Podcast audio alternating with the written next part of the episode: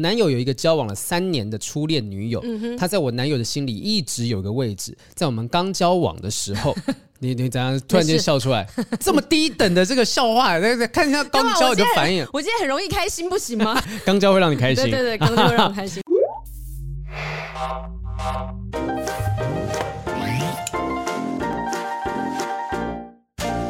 欢迎收听不正常爱情研究中心，我是黄浩平，我是雨珊。好，今天因为这个，我们等一下访问来宾的关系，刚才准备的很匆匆忙忙的，很怕哪边器材有点问题。现在持续声音有进去就好。对，但是大家有没有发现有一个雨珊的主镜头？对对对对，我们希望能够让雨珊就是高颜值的画面多被这个网友可以看到，好不好？不要再不要再对着那个镜头抛媚眼了。OK，大家可以哎，那个 YT 不是可以捐钱吗？啊，对对对，给我们一点鼓励嘛，慢慢捐给我们。那个不正常爱情研究中心多抖那一些些哈，哎，我最近去录影的时候，真的是遇到很多那种艺人的经纪人，许梦哲的经纪人，他有在听，他他说他有在听这个节目，然后很喜欢小童老师那一集。然后你是不是也有遇到我们身边某一个人，也是意外的，他是我们节目的忠实听众？谁啊？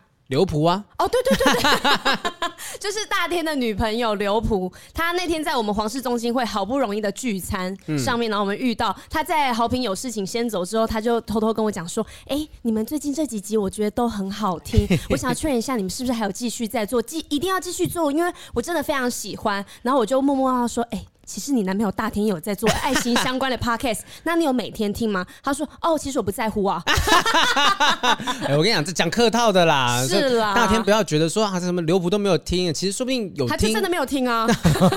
不要这样子了。哦，然后其实我们也蛮感动的，因为我们的点阅率呃已经要破四百万了。可能说不定这集出去的时候就已经破四百万。焦哥之前他有好奇的问说：“哎，你跟雨珊那个节目还有在做吗？”就是他他说：“哎，我不知道这件事。”他他以为我们没有在做。我们是不是太太低调了？对，所以他说希望我们可以多做一些事情，就是敲锣打鼓的告诉大家，我们有在做，而且持续做了两年，有这么多的听众。没错，没错，而且四百万其实是一个里程碑啦，也谢谢大家陪伴我们这么久，一定有很多新的听众还没有完全认识我。你知道四百万大概是什么概念吗？什么概念？四百万就是魔兽来台湾半个小时的访问费用。那听起来好像还好 哎、欸，我意外哎、欸，很高哎、欸，要求哎、欸，就是他半小时他就可以得到这个了。对，我那时候听到，就刚好最近有朋友就是做节目去询问，然后对方开就是半个小时开价是四百万，我吓死。最近魔兽在打嘛，然后呢，他呃前几天我们刚好在吃饭那天，他不是就是有点。要输了，要输了嘛？对啊，你们都没有专心吃饭，你 们一个给我看手机。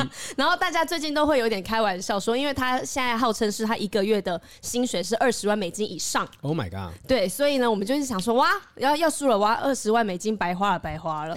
就开这个玩笑，我跟你讲，这个都还好，就是主要是他最近脚又受伤，哎，对他又受伤了。他说膝盖受伤，跟我现在状况是有点像。你你不 care？哎，你怎么了？我跟你讲，这老毛病。你怎么会贵这么多呢？因为对不起，而且只有只有单膝啊！我练习什么？练习没有。我跟你讲，老毛病。我也跟我们每一集大概会有三万左右的听众呼吁一下。痛风啊！如果你们知道怎么样去处理髌骨外翻的问题，因为我我真的我我大概每半年一年左右，我的右脚呃不一定是右脚，左脚右脚会有一只。脚开始发炎，然后就可能是长期磨损或者怎么样，会累积那个痛。那是你走路的方式不正确？没有没有，都都是先天上面的骨骼。先天先天，就是医生、啊、医生照 X 光就说哦，你这个状况是髌骨外翻。因为我找了好多医生，就是中医啊什么呃物理治疗也找过了，都问过了，然后他们就是说、嗯、没什么样状况啊。你是不是本身有在健身、在运动什么的，然后觉得这是运动员才会发生的伤害。嗯哼。然后后来医生就是照了 X 光之后，他看你外表，他误会了什么？对对对，说你是不是有在健身？我说嗯。对，偶尔这样子，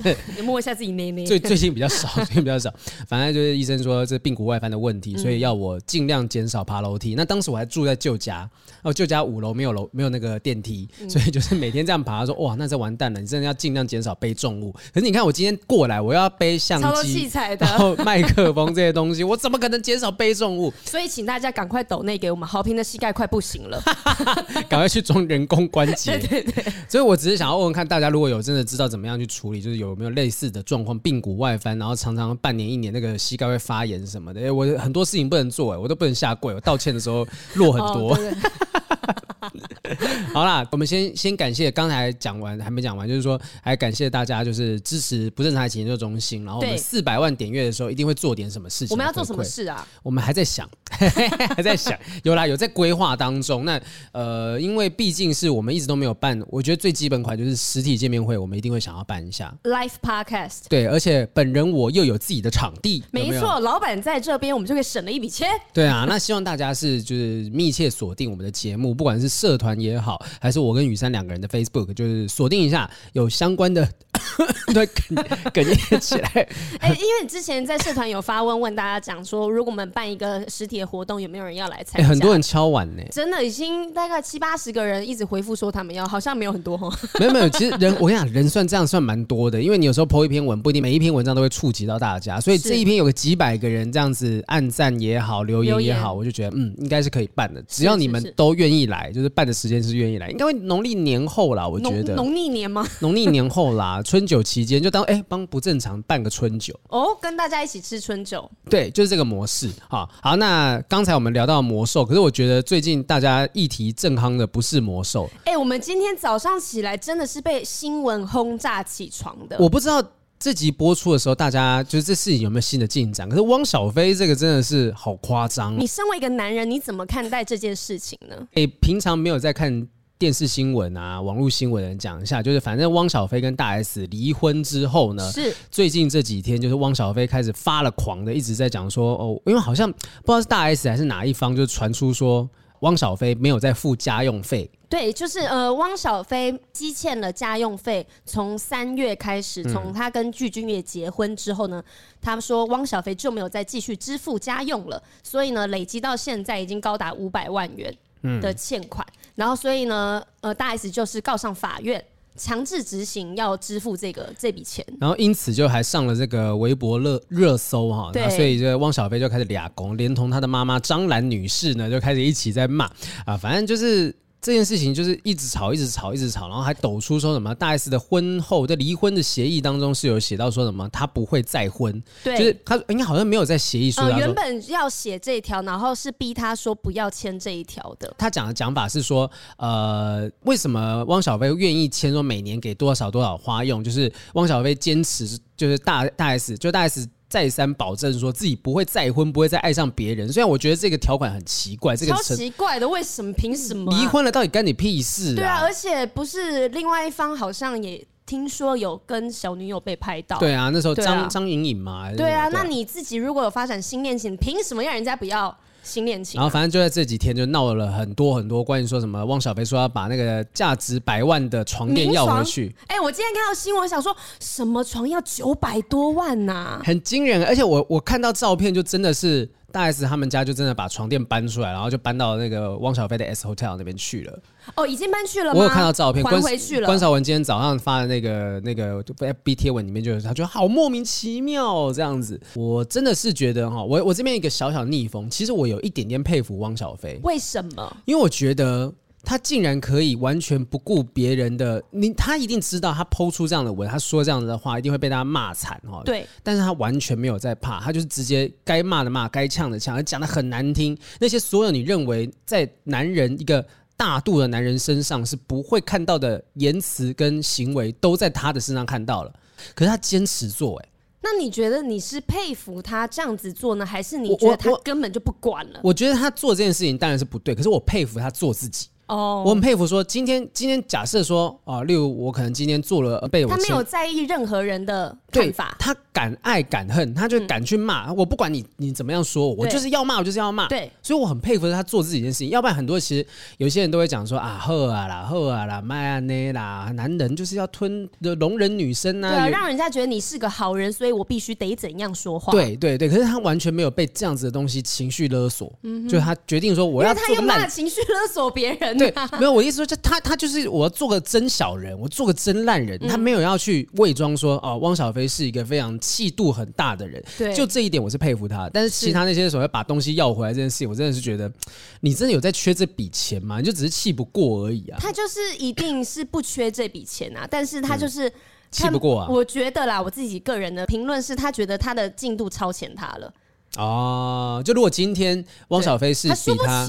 哎，比他前比他快找到另一半，甚至更急更快的结婚，他就不会气人这样子。对，因为他现在看人家哦评价很好，然后另外一方他的新的老公评价又比他更好，然后每一次出来的新闻都是啊真爱，世间上真有真爱，搞得他好像过去是什么虚情假意。对，然后就很眼红他现在有拥有的这一切，我自己是这样认为啦。有可能，所以所以我觉得我佩服他的点，真的还是在于说，当他今天有这样子的呃哦。难受不开心，我相信其实很多男人，当你们分手之后，你们都跟汪小菲一样，会觉得说：“哎呦，他凭什么就比我比我这么快找到真爱？”但是敢说出来的，可能你只有看到汪小菲这样子人敢做这件事情。就我觉得这部分我佩服他，但是他的行为我真的不予置评。因为我觉得有些人会觉得是，反正先先说先赢嘛。那我先讲话比较大声，好像是我比较站得住脚，因为另外一方是目前为止几乎没有对外发表什么言论的人。因为大 S 是说，他对外声明是有讲说，我绝对不会对汪小菲口出恶言。他说，从以前在一起到分开之后，他从来都没有伤害过他的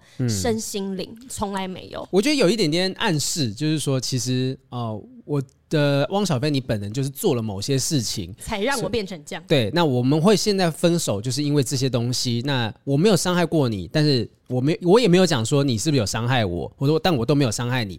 那我也遵守诺言，我都不会口出恶言，不会对别人讲其实什么什么东西，什么东西。对对对。其实我觉得两方都或多或少会有对方的一些秘密啦。然后你看汪小菲到处乱喷呐，因为他妈妈也是啊，一直说他们大小 S 吸毒啊。对啊，这些东西我都觉得说啊，你干嘛没事要去抹黑呀、啊、造谣啊、污蔑啊，然后把别人又扯进来，我觉得这都是很。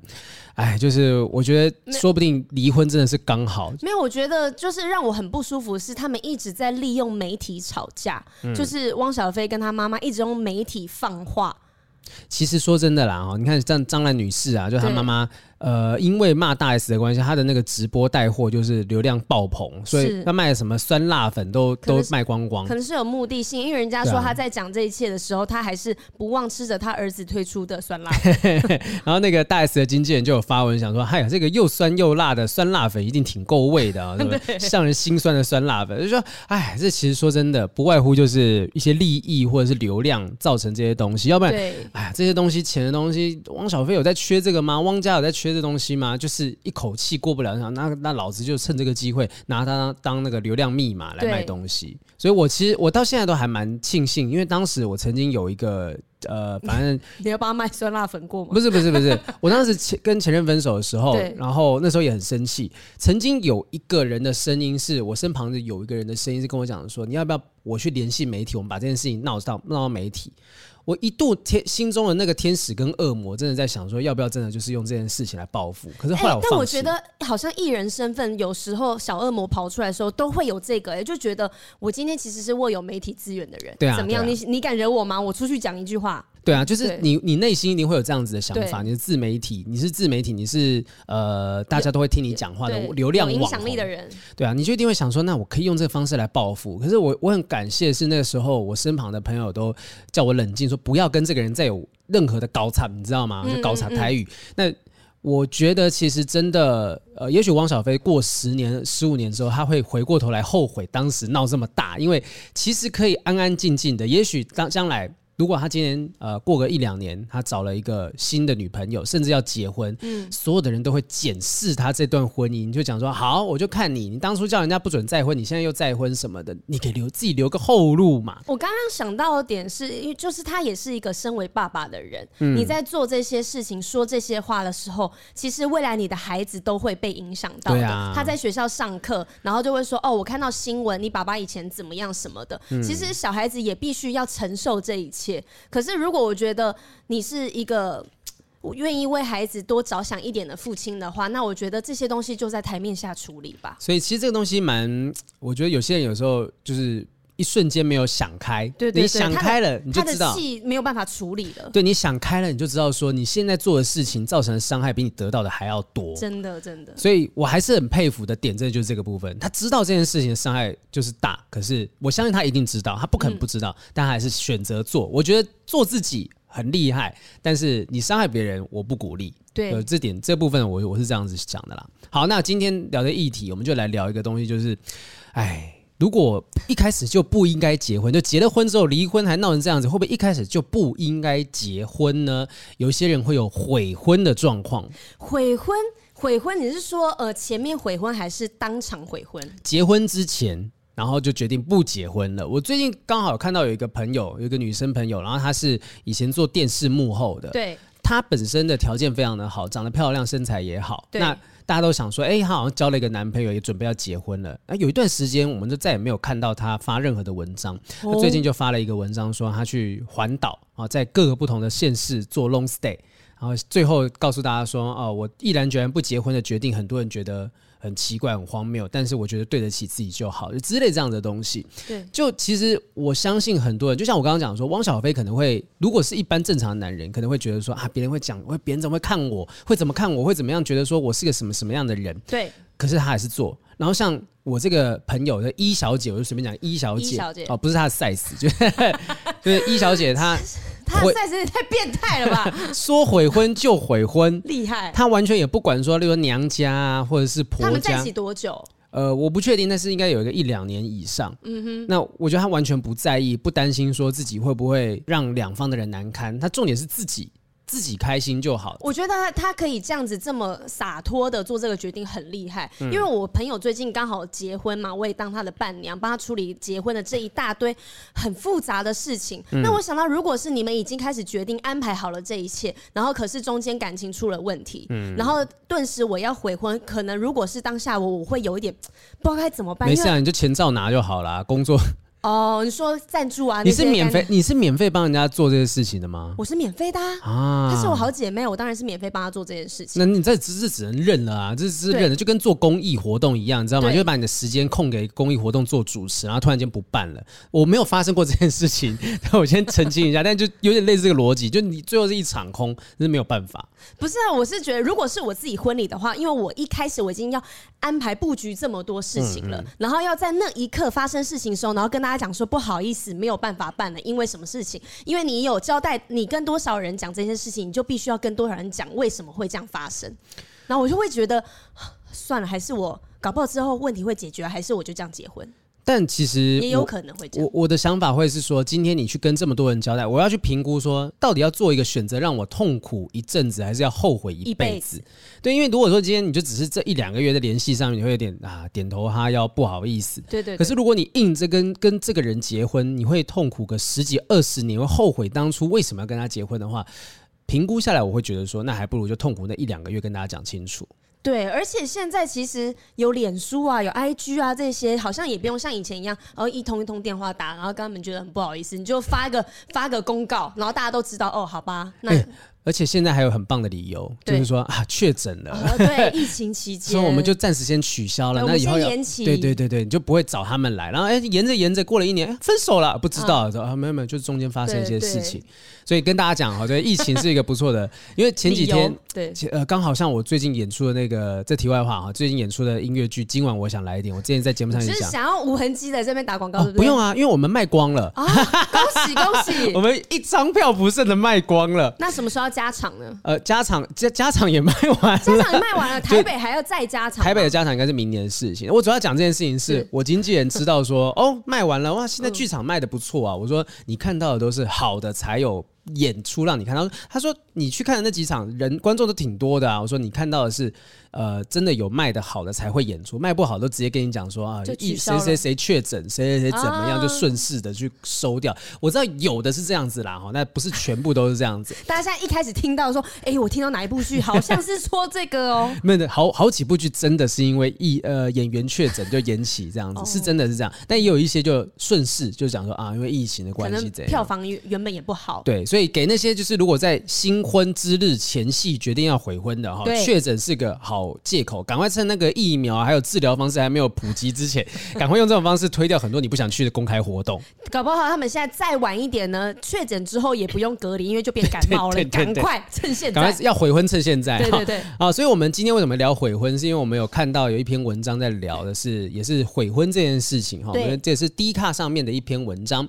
他说：“上个星期周末，我跟交往四年的男友举办了婚礼。本来是预计星期一的时候去户政那边办结婚，但是婚礼过后，我已经决定不要嫁入这个一点都不懂得尊重人的家庭。我男友有一个交往了三年的初恋女友，他在我男友的心里一直有个位置。在我们刚交往的时候。你你怎样突然间笑出来？这么低等的这个笑话，来看一下刚交你的反应。我今天很容易开心，不行吗？刚交会让你开心，对对对，刚交会让我开心。然后他说，曾经因为那个女生而吵过架，后来男友为了让我放心，所以跟那女生就断绝往来了。所有的社群网站也都通通的封锁。之后呢，我们交往了好几年。今年年初呢，决定结婚，但因为疫情的关系，我们只简单的宴请了很亲近的家人跟朋友，席开大约十桌。整个婚礼的筹备过程呢，其实没有什么问题，因为是女生的家里负担整个婚礼的费用，而且一切从简，所以呢，我全权的负责，没有过问婆家的任何意见，只有要求他们确认宾客人数而已。结果呢，男友那个已经结婚又离婚的单亲妈妈初恋女友，在得知男友要结婚以后呢，就跟男友的妈妈，以下呢就简称婆婆，说希望可以来参加婚宴。嗯啊，于是钱婆婆就在当晚吃饭的时候告诉我，叉叉叉想去参加婚礼，亲自祝福你们。我当下就直接拒绝了。我说她的祝福我收到了，谢谢她。婚礼当天就不用特别出席了。好，我跟你讲哈，因为后面故事很长，那这一篇文章我们大概看完了一下，反正就是。新娘以为一切都没有事了，没错。结果在婚礼当天，她就看到这个男朋友的前女友出现，而且前女友穿了一件紧身的白色蕾丝小洋装，露胸、露肩、露腿，头上戴了一个小皇冠，完全就是要去 party 的打扮呢、啊，把自己当世界小姐在那个地方，你知道吗？然后一直在看到新人来敬酒啊，然后还介绍说啊，这位是谁谁，这位是谁谁，搞得自己好像是女主人一样。所以这个新娘就非常的火大，直接骂他，就是骂他说：“这是我婚礼，应该是我敬酒，你是不是太热心了？你知道什么叫尊重吗？”就骂骂骂，两个就开始小吵起来。而且他们是当面直接讲这些话，在敬酒当下。对，那吵完之后，新娘也就是心一狠，她知道，嗯，好，OK，老娘不爽了。于是老娘回新娘室之后，她就卸妆换衣服，她就知道接下来婚礼我不办了。然后男朋友就冲进来说：“怎么回事？怎么回事？”但她不给她机会解释。她的大学同学闺蜜呢，就特别把那个当。天的什么某某府喜宴那个牌子贴上一张纸，写着某某某恢复单身趴，哎，就直接来一个声明说，告诉你老娘这个婚不结了，老娘也不要跟你在一起了。我觉得当下是很棒的，是因为婚宴这个场合有非常多你真的。超级好的朋友，他们一定都会挺你，嗯，嗯，所以他这时候才可能有这个一百分的勇气做这件事情。对，然后反正事后就是分手之后呢，这个原 po 的 po 文的时候有讲一下为什么不喜欢这个前女友，因为好像这个前女友跟男朋友。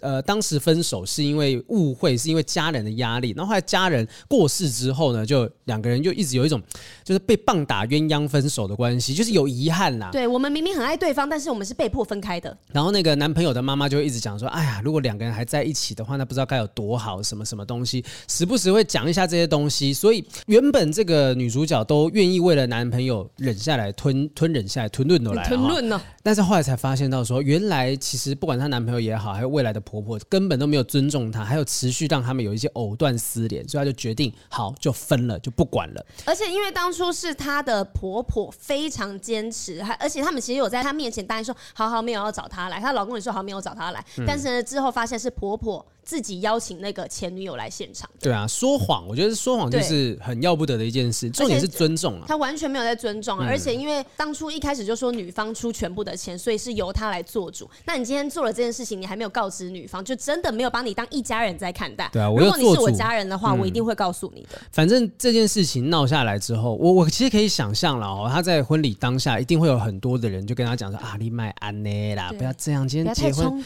大喜之日，但是床头吵床尾和。之类的，他后续也有发一些文章在讲说，对方的妈妈就是在跟他道歉什么什么，可是他就觉得不行，就是你会今天做这样一次这么离谱大喜之日，你不尊重我在先，你凭什么要我尊重你在？而且他妈妈一直还没请了他说，阿姨其实也一直把你当做女儿来看，嗯嗯，对，但是他就问他说，请问你会在你女儿的结婚典礼，然后找男生的前女友来吗？我觉得他真的蛮呛的，就是他就是我佩服那种敢做自己的人。如果是我，我不敢做这件事。情我不会在婚礼当天，如果真的要要处理这件事情，我可能会在婚礼结束之后，就给彼此一个台阶下。但是，哎、欸，没有，我想到，如果是我们的婚礼，应该是会有一些演艺圈的人，然后甚至是媒体来。哦、如果我们在媒体在现场的话做这件事情，我跟你讲，闹超大哎、欸，那个流量密码哎、欸，我直接拍 Vlog，真的比剧剧院还要红了。那个台南 Josh 那个事情都比这件事情还要大条，现场多少人？新装黄豪平。对，所以你看这个东西有多少人有这个女主角这样子的勇气啊？我觉得很佩服。我觉得她愿意做自己，敢做自己，不怕得罪人，她对得起自己很重要。是。我相信很多悔婚的人，呃，没有办法做到悔婚这件事情的人，他所缺乏的这个关键要素。所以，如果是你的话呢？如果今天就是你的家人哈，就是你未来的婆婆啊，找了你男朋友的前女友，甚至。可能不止一个两个，没有，也许没有像这么夸张。对对对，就是你已经坚持说不要找前女友来了，你你会让男朋友前女友来你的婚礼吗？我 OK 啊，你 OK，我 OK。但是如果我有表明我不想要这件事情发生的话，嗯、但是跟这个新娘一样，在敬酒的时候发现这个状况，你说我会怎么做是吗？对，对，我会直接回我的新娘室，然后呢，等那女的走了，我再出来。哦，那你会告诉他们说我要等这个女的走我才出来吗？我会直接讲说。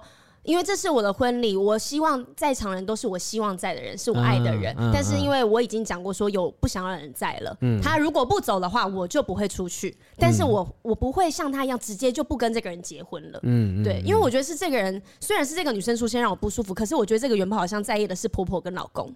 对啊，就是他们没有在第一时间站在他们那一边啊，就觉得。但是我会先让婚礼就是持续下去，但是我会先让那女的离开，嗯、然后事后我再跟婆婆跟还有我的老公好好讲这件事情。可是我会再给他们一次机会。说不定你可能为了不要。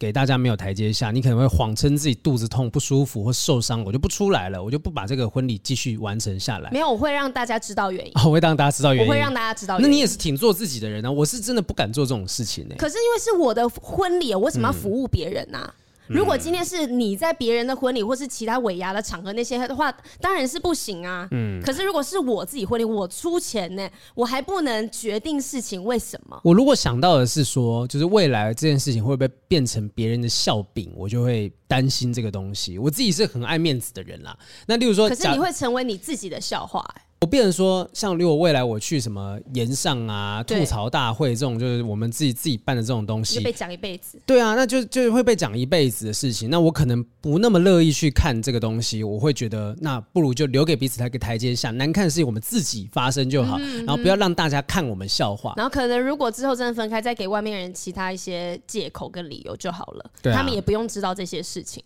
哎，所以我觉得其实每个人都有自己的做法啊，对，对得起自己就好。像我自自己觉得说，对得起自己。的做法就是不要让自己变成别人的笑柄。对，那你们可能对你们对自己对得起自己的做法，就是我不要让自己不开心。对得起自己做法就是当下我直接处理当下的我自己的情绪。嗯，可是你是选择我后面再来处理这个事情，我先忍着。你是为了大局着想，但是我们可能是为了自己往后开不开心着想。对啊，所以，哎，就是希望这个听众呢，如果听到这个故事的话，可以告诉我们，如果是你，你会怎么做？那你觉得这个故事当中的女主角是不是做的是一件对的事情？呃，其实我记得这篇文章好像被删掉了。哦，对，那个女生之后自己删掉。对啊，Eddie，我们是不是后来这篇文章是没有办法在 D 卡上面再找到的？删掉了，不知道为什么删掉了，也许可能被搜银亚搜掉了，息事宁人。还是他们和好了？因为没有，因为我跟你讲，因为哈这个东西就是太容易追溯到是哪一位发生的事情，所以如果说今天去参加这一场婚礼的，这是真实事件的话，去参加这场婚礼的所有宾客都看到这篇文章就知道说，哎，这个在讲这件事情，对对对对，他就会转给别人看，他就会发酵出去，对，所以就会越来越多人知道这个东西。那也许，呃，这女的就是我不知道女主角的心态怎么样，也许气昏头了啊，的的把这个气。脾气这个消暂暂时消火气之后呢，他觉得说那还是不要这样子闹，也许 maybe 没有，我觉得应该是可能是真的闹出去了，然后连男生的家人呐、啊，甚至是同事，大家都大家都在议论这件事情，嗯嗯，嗯然后让他男生很丢脸，就跟他讲说你可不可以把文章拿下来？然后女生就觉得好，反正我气都已经出完了，那我就把拿下来吧。反正婚我也离了，对啊，很难说。但如果这个女主角有在听我们节目的话，欢迎你来我们节目 聊一下，到底为什么会发生这件事情？你可以帮我们，就是我们可以用电话连线的方式，就让你可以呃非常活生生、血淋淋的叙述这件事情。我们上次做这件事情邀请是那哥吉拉先生，但是他没有出现。我邀请好几次了。对啊，哎，我我哎，刚好我们现在正在。在录音的过程当中，大 S 发文了。他发什么？他发什么？他发文澄清说：“我和我妹啊、呃，因为心脏都不好，我们不可能吸毒，我们也没有这样吸毒的条件。台湾是不能吸毒，我们很守法。然后第二个就是说，汪小菲的提出的明细表，就是有点暗示说，这个明细表是假，他自己写的啦，假的啦，他也没有拿那么多万，拿拿拿四千多万是没有这件事情。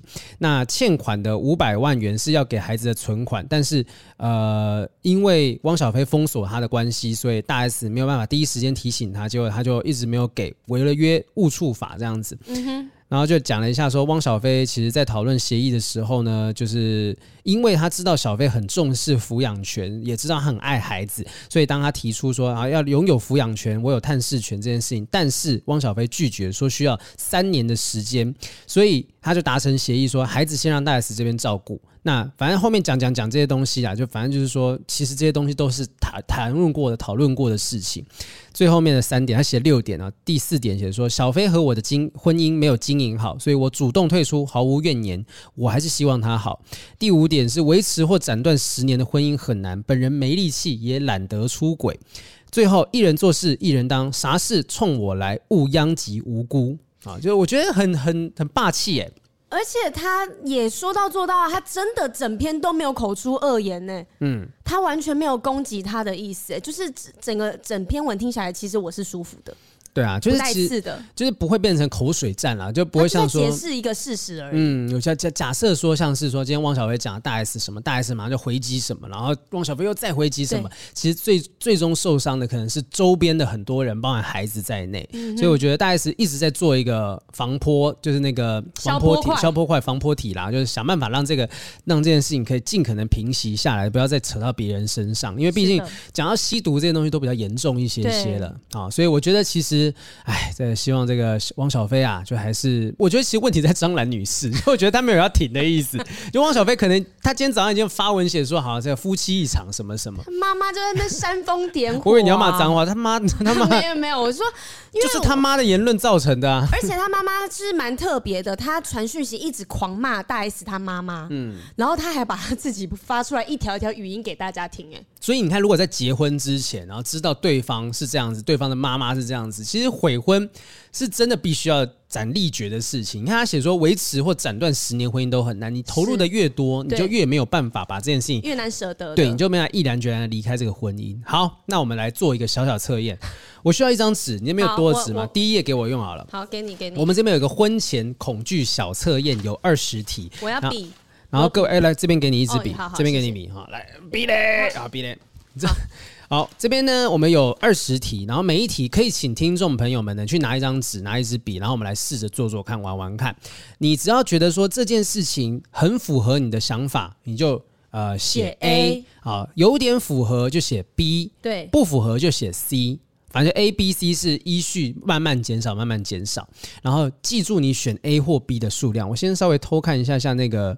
好，OK，好，等一下会告诉大家怎么样结算。好，反正这不是心理测验，只是一个测验。好，所以第一点，婚姻会限制我的自由吗？嗯嗯，好，OK，好，我哎、欸，我其实我们可以把答案讲出来。好，我没差，我觉得会啊，很符合。啊，我真的、哦，我觉得不符合、欸，哎，真的吗？对啊，婚姻会让你更自由吗？你觉得？我觉得你是怎么看待婚姻？如果你的伴侣是可以跟你一起体验你想要的自由的话，那你就是自由的啊。但是如果你的另外一半不是一个在婚姻里面可以让你保有自己的人的话，那你当然不自由啊。可是我觉得婚姻，因为我想象得到的是，你看焦哥前几天有发一个文章，他就说结了婚之后有小孩之后，他觉得他自己不快乐。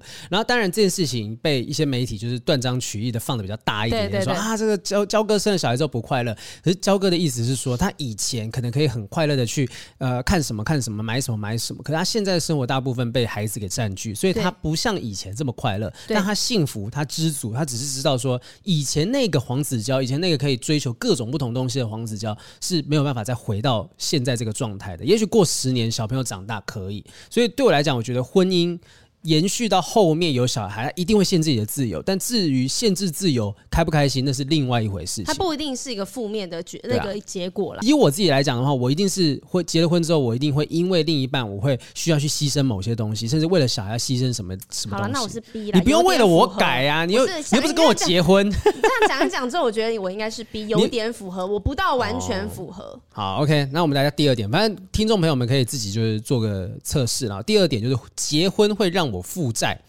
嗯，有我我我我我会选 C 啦，我我不觉得结婚会让我负债，我一定结婚为什么会负债？因为结婚你等于是你可能要为另外一方多负责或负担了一些事情，不是只有要顾自己的一些收支就好了。嗯，好，我但我自己觉得说，如果我要结婚，我一定是在要在对，就是一定要在赚，不是我不是我说我现在赚的够多了，好可怕，好可怕，我是说就是在我。评估我们双方财力都有办法负担得起这场婚姻的状况之下，我才会结婚。我也应该是这个状况，所以我是选个 C 啦哈。然后第三个是我还不能肯定自己是否爱他，完全不符合，不符合。两个两个 吓到，生存感有多重啊？听众朋友，你们你们没有另一半在旁边的话，你们。尽管的去写你们 A B C 啦哈，你 C 可以写十遍。第四个，第四个，我不知道他是否就是最适合我的人。C C C C C C C。然后第五个是婚姻会让我失去自己的个人空间。呃，我觉得有点，我会选 B 啦。对啊，我会选 B，就是他不会完全失去。你看你的新家，你都还有自己的直播的空间。那个那个直播空间，现在大部分是我女朋友在用，所以你也没有自己。我自己反而没有办法直播。但那你应该写 A 啊。不不不，我觉得说它会缩小，但未必。你还没有看到那个现在的工作室长什么样子？我有一整面墙都是我的扑克牌牌墙。哦，所以还是超帅，有了自己的空间。好好。好，第六个了，是不是？结婚会花完我所有的储蓄。不太符合啊！不会吧？我以我客家人怎么可能？哎、欸，我觉得其实大家要想的事情是说，这个选项，你觉得这件事情有没有曾经闪过这个念头？而不是说客观的画面上面来讲，嗯嗯，你会不会这样想啊？因为会不会花完你所有的储蓄？我们不是你，我们不知道。但你有没有曾经担心说啊，结了婚，结婚这件事情，办婚礼会不会花我的钱，然后把我的钱大部分都花光？对，如果你会有这样的感觉的话，就选 A；然后没有太这样子的感觉，就选 B 这样子。好，来最后呃第七个第七个哈，还没最后 第七点是因为他的竭力坚持，我才同意考虑结婚的。那就是没有那么爱他的感觉才会这样子啊，不符合不符合哈。如果不结婚，他就会离我而去，嗯，我也觉得不符合了啊。然后结婚之后会让我失去很多朋友。嗯，有点符合，我也是有点符合。对啊，像我现在有一群一小群朋友，他们想要约过来，不是说结婚的原因，嗯、就光是说我可能为了要某些行程，我要找我朋友来。来家里吃那个露出趴，有的人就是结了婚，他有小孩要顾，或者有什么事情要顾，或者只是纯粹是有另一半，他时间就是也是被绑在那边，我们就很难约得成，真的很难约成啊！而且现在我们也只是交男女朋友而已，嗯、我就发现朋友真的渐渐变少，因为你会把你有效的时间都拿去给男朋友了。对啊，那我我我们只能够趁说，例如说各自另一半或者自己在忙的时候，他可以出去找朋友啊，或者说他在忙的时候找朋友，然后再来是我不敢告诉他我不喜欢他，什么有这种东西啊？父母要求我尽快结婚，哎、欸，还真没有，我没有，哦，我爸妈，我爸妈也没有。然后我和他还没有认真讨论过结婚以后的生活，不符合。我讨论过了，哎、欸，我们没有认真讨论过这件事情。我们我们其实怎样叫做认真讨论结婚后生活？比如说我们未来的收支怎么分配吗？然后。或是对啊，我觉得是类似这种东西，就是假设未来啊，哪边要是小朋友啊，他房间在哪里啊，什么什么，我们没有认真的讨论过这件事情。我啦，我啦，我觉得你们也许有讨论过。好，那我就是有点符合啊，然后想到结婚就让我感到头疼。我觉得这个我会选 B 耶、欸。就是有点符合，因为头疼的点可能会是说好多事情要忙哦，好麻烦哦。想到结婚，你呢？你选什么？我不会觉得头疼的，因为对我来说，我没有一定要一个很隆重的仪式感，所以结婚这件事情对我来说，像是前面有提到，我不会觉得它很花钱。哦、呃，我也不会觉得有人限制我，因为我就是我想结再结。我现在可能会顾虑的点是在刚买房哈，然后很多事情百废待举，然后这个时候还要再忙个结婚这件事情，我可能过一段时间才觉得哎、欸、好像可以。那但是现阶段我会觉得说，我、哦、想到还要再弄，我光是买车我都觉得说天哪，先不要好了。因为我想要办的婚礼，我之前有跟你们聊过，我可以包一个咖啡厅，找我自己亲朋好友来，我们自己玩一个 party 就可以了，简单的，是一个简单，所以我不会觉得。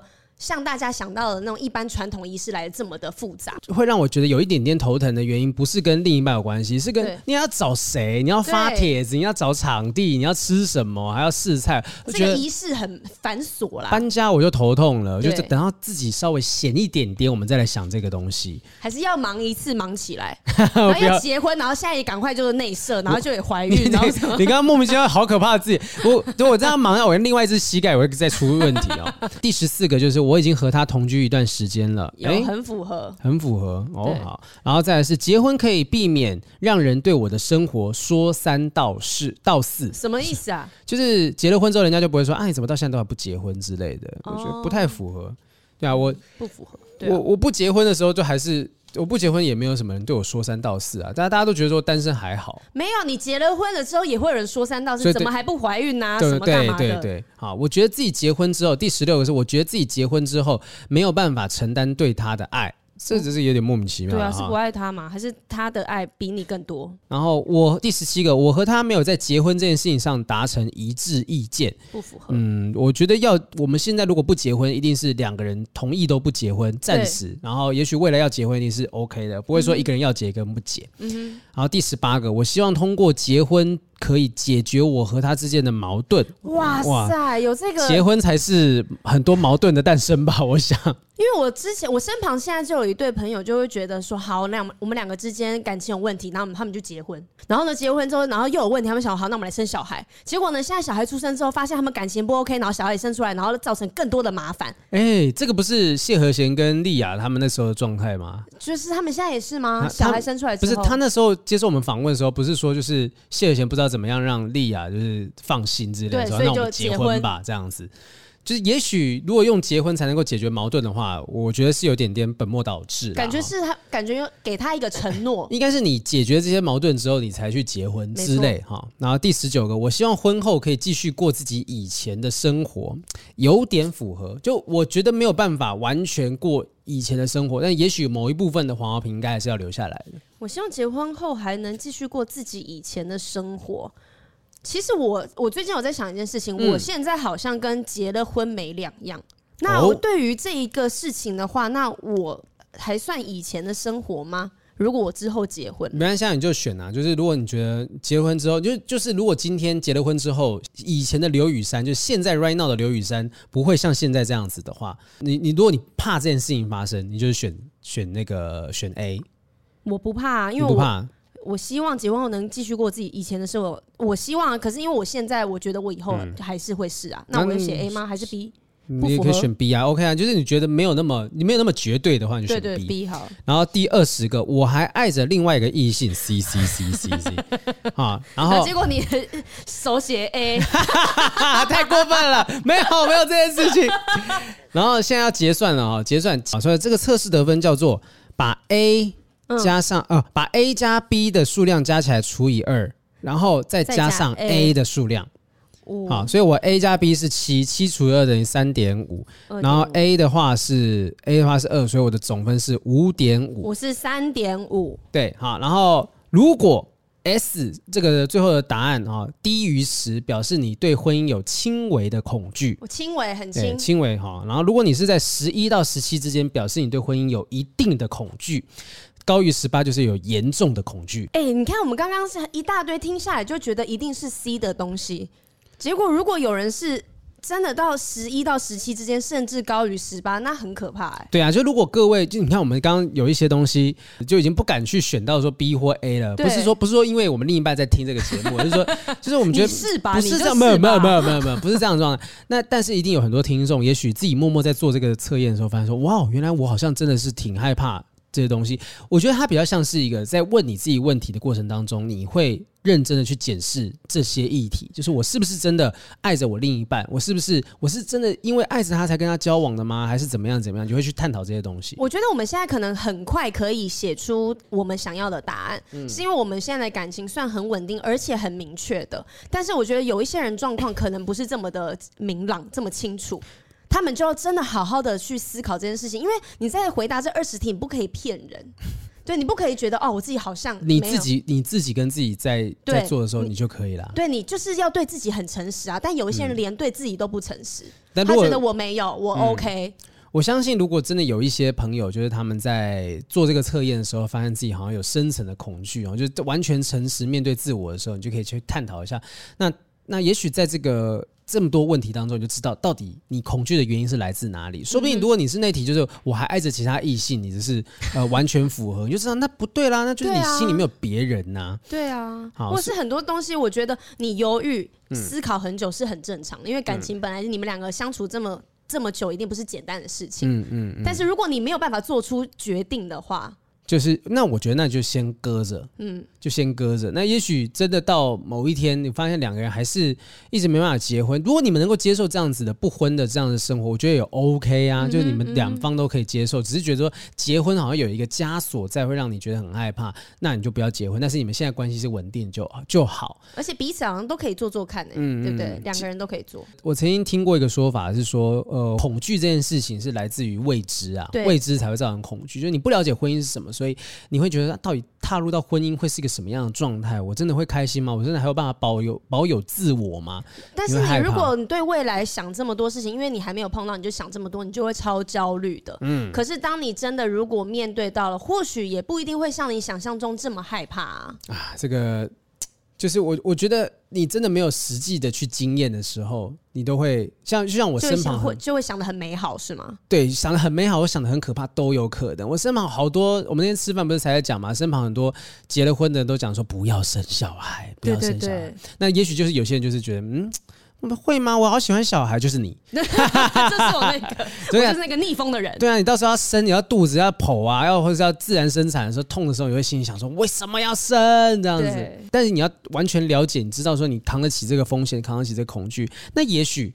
你就可以去承受这些东西。对，心理学家有在分析说，到底为什么你会害怕结婚哈？然后有一个有一个论点是说，你害怕被确定的人生，嗯，就是你的人生就现在只有这一条方向，你只会跟这个人携手走到最后了。对，那其实你是害怕说会失去别的可能性，也许单身会不会让你觉得更开心啊，或怎么样？那看起来。呃，实际上是说，你是一个无法做出承诺的人，你无法对很多事情做出承诺，因为你总是会觉得会不会有更好的选择，嗯哼，所以在害怕。对，在这种状况之下，你就会必须要，如果我做了一个选择，你要去承担失去其他更好的可能性的风险。因为我在看这个的时候，我真的会想说，对耶。如果真的有一个人跟我求婚，我就会一秒想到说，我要跟这个人过下半辈子、一辈子了，嗯嗯、五六十年我都要看这张脸，我有办法吗？他的生活习惯我有办法接受吗？他的三观跟我是合的吗？这些问题就全部都会跑出来啊！就像凯莉，她就讲过嘛，就百灵果，就我们这个地方的老板凯莉，对，她就是讲说，她当时会想要嫁给她老公，原因是她看到老公好会遛狗，然后在那一瞬间，她就知道说，这就是。会跟我陪我一辈子的人，因为他们家有养狗，对，所以其实我觉得，反而这么平时、这么淳朴的点，才是让人真的觉得说，哦，原来我可以想象我跟他在一起的画面，我们两个一起去遛狗，然后我我老公可以这样牵着狗跟狗和平相处，这个就是我要的东西。对，但是很少人可以在生活中找到这个 moment，因为大家都不会去找。大家都会从一些很实际的方面去看这个人的光芒在哪里。但我觉得这个也不能够刻意去找，就是说我一定要看到这个啊，这个某某某身上到底有没有任何可以让我跟他相处的点？我觉得是自然而然就会发生这个东西。对，但是如果你没有意识到这件事情的话，你是不会去发现的。嗯，对啊，所以我觉得还是在生活中找一个让对方让你觉得他很亮丽的点。才是最重要的。嗯、好，心理学家呢，就是有持续在发表一些言论，然后 Blanton 的一九五六年的一个叫 Blanton 的心理学家说呢，承担责任代表着一个人愿意为自己的行为选择承担后果。那他也有跟这个意愿相匹配的能力或经验，而且不是被迫，是主动跟自愿的。所以你应该要去找的是说，如果今天要结婚，我要出于我自己自愿，不是任何人逼我的，是我真的好想跟这个人共度余生，而且我也有办法扛得了结了婚之后伴随而来的责任。责任对，那很多人都觉得说，呃。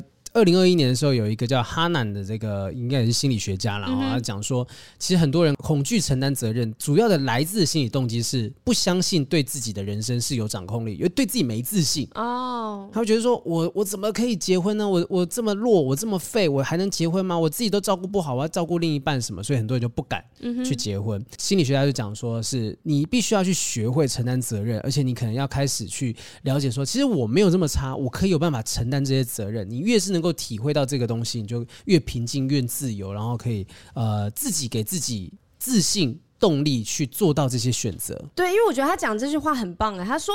承担的责任越多，就能越能体会到内心的平静。所以要学着承担责任呐、啊！你要知道，开始要当爸爸之后，说 OK 好，我现在不能像以前。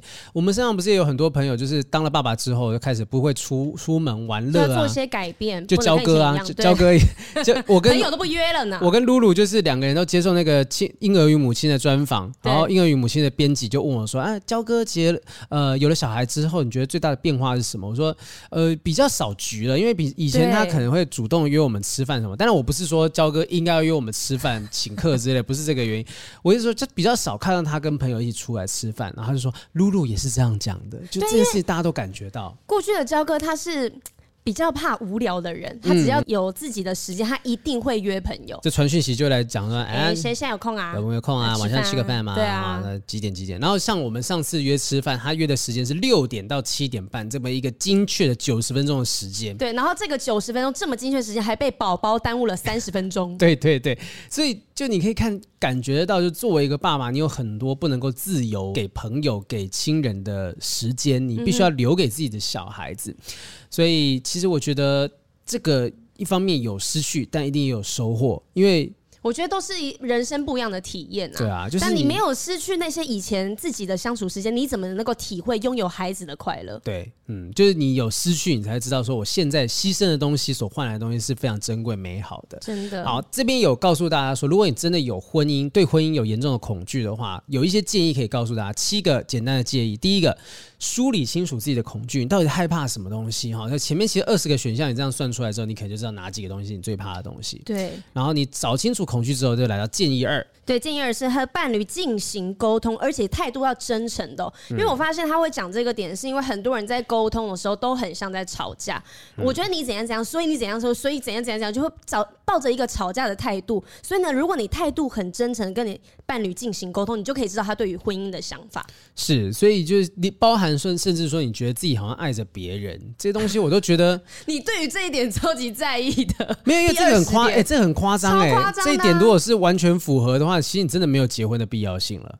对，但是有一些人可能默默心里面他没有遇到这个问题时候，啊、他不会去想，但是他可能你一问他就说，哎、欸，其实我心里面最爱的不是这个，心里面有一朵白玫瑰，然后那个张爱玲的红玫瑰白玫瑰，他心里面总是有一个，那就是那忘不掉的，对，忘不掉的那个人。那也许这个东西会是你们关系未来很重大的问题。但是我觉得是也不错啊，因为透过这个点，你可以更认识自己，原来我最喜欢的人是谁。嗯对，是是这样子，没有错，也不是一个不好的事情。然后第三点就是旅行跟同居也是不错的解决方法。哎，长途旅行不错，就是你可以多一点跟他相处的机会，就像试婚、对同居。就我现在跟我女朋友住在一起，然后很多人都讲说，哎，确实真的需要这件事情。你没有你没有先住在一起，你根本不知道说啊，到底对方的习惯是什么，两个人会有没有什么需要磨合的地方。我觉得旅行最棒的是他可以遇到别人，然后你可以看到他对别人的态度跟处理事情的方式，哦、嗯，然后就可以知道哦，这个人我可不可以跟他结婚。对，所以长途旅行啊，反正现在疫情已经慢慢减少，大家可以一些好几天的去日本、去国外。我觉得去国外蛮重要的，因为国外就是两个人只有彼此，你们只能够依靠彼此的状况，就知道这个人到底靠不靠谱。而且我很喜欢是那种明明在语言不通的地方，但是如果我的另外一半可以扛起这个，我去做沟通，我就觉得他很帅。对，然后我就觉得让我放心好多，因为英文是有多差？也没有到多差，可是因为。不，毕竟不是你的语言，你只要讲出来就会有一点压力。哦，但是你男朋友就是英文是母语啦，对，对，还有办法噼里啪啦讲的很很帅呆了。我跟你讲，哎、欸，这样子讲来，我女朋友也很喜欢听到我在讲日文的时候，她说很期待说我去日本就是有用流利的日文，所以我现在又去钦佩那个眼睛会闪闪发亮看着你，所以我现在又去报地球村了，就很怕该恶补一下，太久没有讲日文，然后再来第四个养宠物，哎、欸，我现在就是有养的状态，对，可以观察彼此对于现实生活被影响，还有如何。调试对啊，就是像 我前前两天，我们家的猫阿雄在我的我们的行李箱一起买的五六千块行李箱里面尿尿。你一起买的？一起买的啊！哇，那怎么办？那个尿猫那个骚味很重哎、欸。对啊，我们就又洗又擦，好像还是有一些味道。我现在打算拿去洗，但是就是即便是遇到这种事情，或者是我们家的波比哈，把我女朋友的鞋子咬了好几双，咬烂了，连我的皮鞋也咬烂。嗯、但是呃，我女朋友就是生气归生气，但她不会。不会记在心上，不会说波比，你又怎么样怎么样那样。他就是把你的宠物也当成自己的孩子来对待。对对对，我那时候一直很对不起，我就觉得说啊，对不起，对不起，波比他去咬烂你的鞋子，他当然当下有难过，因为毕竟三双鞋都不便宜，然后对，那可是他气完之后，他知道说啊，没办法，啊，就是猫嘛，宠物就是这样子啊，所以也许这个就是看到另一方，就如果说遇到这种状况，未来养小孩也一样啊，小孩对。小孩的破坏力也不会比较差哦。因为我朋友他就真的是因为养宠物，他有养了一条狗，嗯、然后呢之后交了一个男朋友，他那个男朋友就会虐待他那只狗，可是他原本超级爱这个男生，觉得他就是白马王子。高富帅，大家口中那种黄金单身汉，结果他居然会虐宠物，所以呢，他就跟这个人就分开了。找这个黄金单身，还不如找个黄金猎犬。没错，所以他用这个点就发现，哎，这个人不适合结婚。OK，好，那下来一点就是多和多和 过来人聊聊天。嗯，好，就是多去找一些 example 啦，哈，找一些已经结过婚，或甚至是曾经有经历过这种结婚恐惧的人聊一下天。没有，会聊越聊越恐惧吧？就跟你讲，刚千万不要结婚。我刚才也在想这件事情，就是我是哎、欸，我有一个朋友，他常常都会在工作的时候跟我讲说，哎、欸，真的不要能不要结婚就不要结婚，多享受一下两人世界。哎、欸，一呃，就只有两个人的世界，因为结婚之后，你可能接下来就小孩。然后他就说啊，有小孩之后，你就真的没有自己的生活什么的，甚至不要结婚啊，老婆很烦、欸。对，结婚之后吵架都没有地方可以去，然后。又不能说离婚就离婚，然后还有财产的问题，什么一大堆的啊、想到就头痛。所以他有建议说，找信任或欣赏的人。如果你的偶像有办法度过这个难关的话，那你就照着你偶像的做法去走。好，第六个建议是，如果你属于那种刚才十七分以上、十八分以上比较严重的恐婚状况，你可以去找心理咨询啦。就是任何一个恐惧，其实都有一些心理咨询可以处理的地方。那也许你就去问问看，就是说有没有办法解决这个东西。有些人恐婚可能是因为跟原生家庭的关系，就是过去可能爸爸妈妈婚姻没有很美满，或者是可能跟你曾经的交往历任有关系。如果把这个心结解开了，可能你就可以看到对方在婚姻里面。很好的那一面是啦，我我觉得说你呃，其实你今天你每一次遇到挫折的时候，大家都觉得自己是当下最惨、世界上最惨的人。可是那些心理师一定处理过、经手过太多跟你一样案例的人，对，也许他也知道很多可以怎么样解决你的心理状况的方式。是的，然后最后一个方式就是，那你也可以选择不结婚。这应该把它列在第一点。你真的很怕就不要对，列在第一点，我后面就不用聊那么久，在那边聊六六个建议。对啊，你其实可以不要结啊，想结就结嘛，不要结不要结。如果你怕吃青椒，你可以怎么样呢？不要吃青椒。好，就是反正这些建议可以告诉大家，大家可以试试看哈。然后那个我们下一场来宾好像已经到了，他说他他好像到了，在底下。我直接这个方式去请我们小编下去带人，感谢感谢。实境的很实际。呃，我们要不要看回一个一题问题？我找一个简单的问题好了。好啊、哇，这个好长哦，好长哦，大家的问题都好长好长，越来越长。很用心写。哇，好长好长好长，有没有小小问题？小问题吗？小问题，哎、欸。CMY 那个十一月十日，CMY 他讲说：“雨山豪平，你们好，我是 CMY，我跟男朋友交往一个月了，这一个月来我跟他说了好多次，请他也要跟我分享他的日常，因为我们是远距离，能相处的方式就只能传讯息了，他还不分享，有时候连晚安都没说就突然消失了。我也跟他说过好几次，不要突然不见嘛，一声晚安，想睡觉就说一声晚安就好啦。”但他还是一样，我心好累，感觉自己跟单身没两样。啊、这几天，我觉得自己为什么要交男友的念头越来越大。我不想跟他分手，但是又改变不了他。想请问雨山好评，你们的看法，究竟是我该改变他，还是该改变自己呢？是我太热了，还是他太冷了呢？哦，我觉得没有谁太热或太冷，你就是要找到适合自己的温度。如果你今天就是一个这么热的人，而对方这么冷的话，哈，这，哎，这个我只能说，就是也许就是这部分就是不适合点。可是。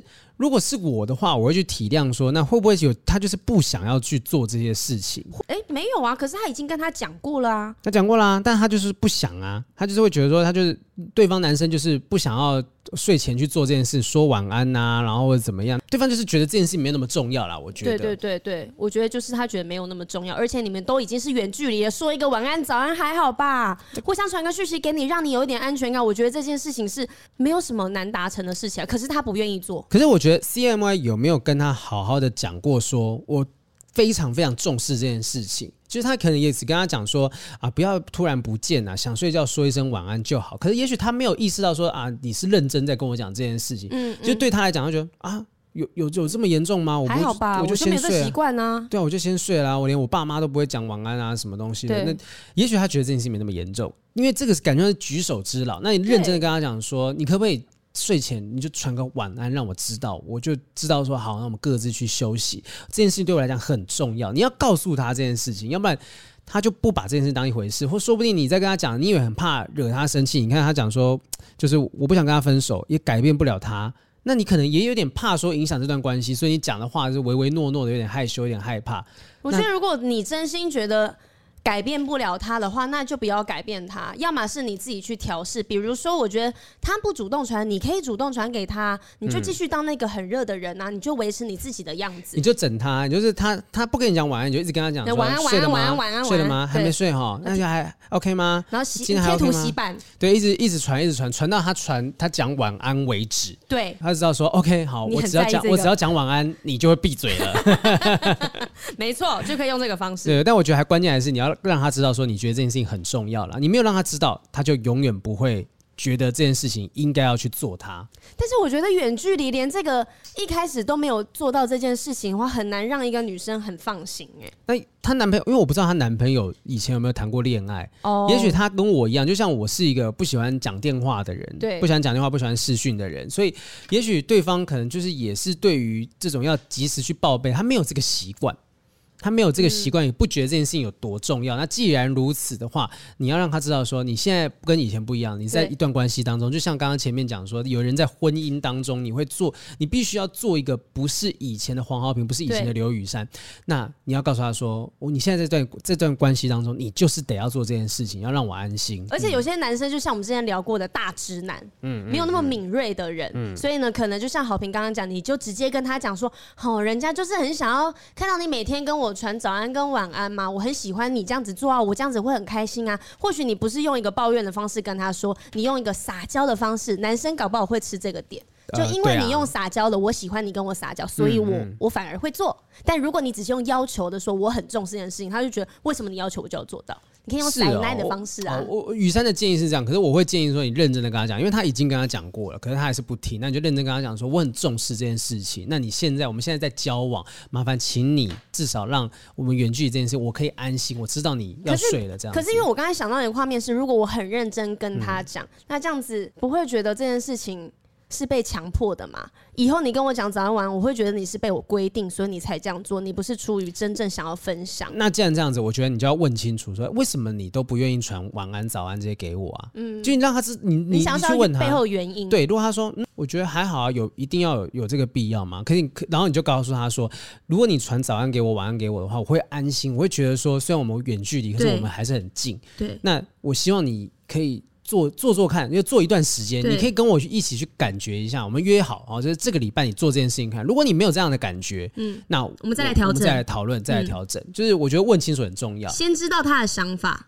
对，对啊，就是问清楚，就先知道他到底为什么不做嘛。就像前面讲说，你对婚姻会恐惧，那你是不是应该先梳理清楚自己的恐惧是什么，弄清楚是你的恐惧是什么，然后跟伴侣进行沟通。所以，其实婚姻也就是关系的一种。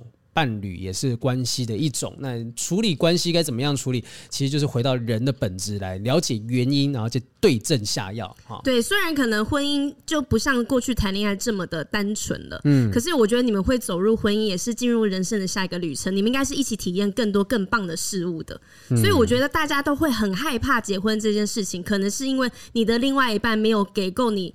足够的未对于未来的安全感，所以如果的另外一半是对的话，我觉得你相信对于婚姻应该是充满期待的。对啊，其实爱对的人，情人节每天都过了。没错。好，那希望 CMY 下一次的连载哈，就是我们看到更多不一样的爱情的进展，这些进度告诉我们，你有没有说服你男朋友去做这个早安晚安的报 报平安了哈？好的。好，那今天的悔婚的这个议题，我们在录完之前，大 S 都没有再继续发文了，那我们就今天就差不多到这个地方了。希望大家都可以勇敢的做。做自己，然后但做自己，不要去伤害到别人是蛮重要的。好，谢谢大家收听今天的不正常爱情研究中心，我是黄浩平，我是雨珊，下次再见，拜拜，拜拜。